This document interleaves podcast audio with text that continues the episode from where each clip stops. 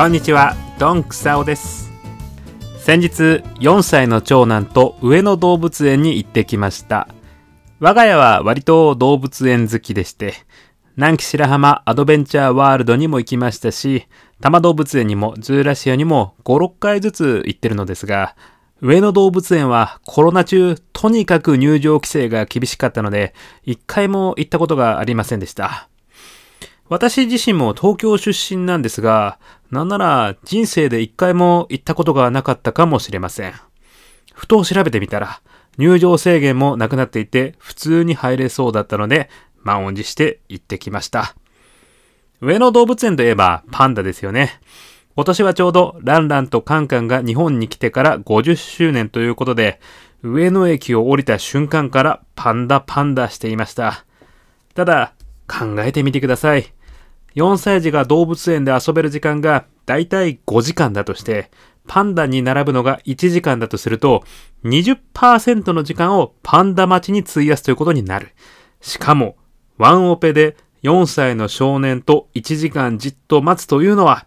これはもう誰も得をしません。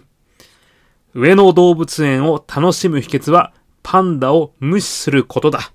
私はそう思うんです。なので、行きの電車の中でずっと、パンダはさ、アドベンチャーワールドで7頭を見たでしょ？これ3年分見たってことだから、今年は見なくていいんだよ。と、洗脳していきました。ただ、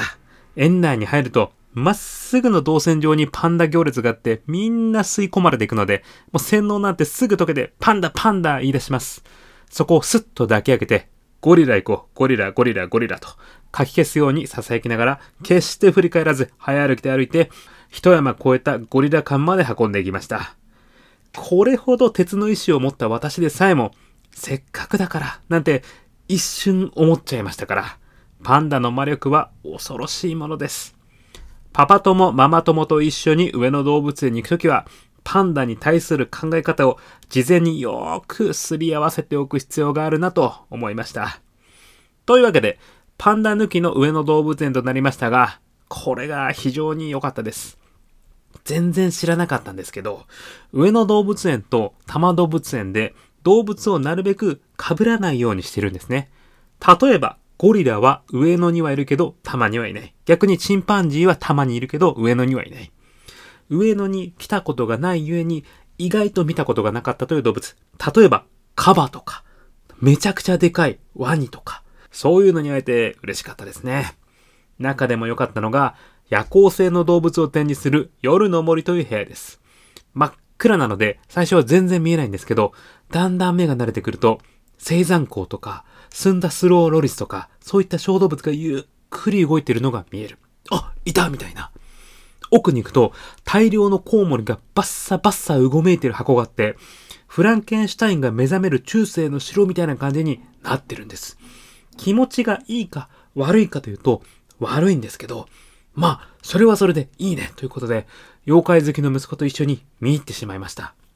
で、もう一つ、小獣館という小さい哺乳類が展示されている建物があって、そこの地下が、これもまた暗闇になってるんですね。夜行性のネズミとか、猿とか、モモンガとか、あとやっぱりコウモリとか、そういう奴らがうごめいている。その一番奥に、薄暗い赤い照明がついてるゾーンがあって、そこだけなぜか誰もお客さんがいなかったんです。あれ？あそこは何がいるんだろうと思って近づいてみたら、2頭の土豚がぐるぐるぐるぐるぐるぐるぐるひたすら歩き回ってる。土豚っていうのは見た目は豚とよく似てるけど、豚とは全く関係のない、アリを食べるために長く伸びた鼻を持つ珍獣です。そいつが夜行性動物の親玉みたいなポジションで赤い照明の中をうろうろしている。これがなんか、すごいアングラ感があって、大ラクダ感の全身白塗りのマロ若字ですか？みたいな感じで、私と長男の二人でじーっと見入ってしまいました。単にね、夜行性だからそこに展示してるだけだとは思うんですけど、なんかすごいもの見たなぁという感じがしました。ということで、パンダを無視しても上野は十分に楽しめます。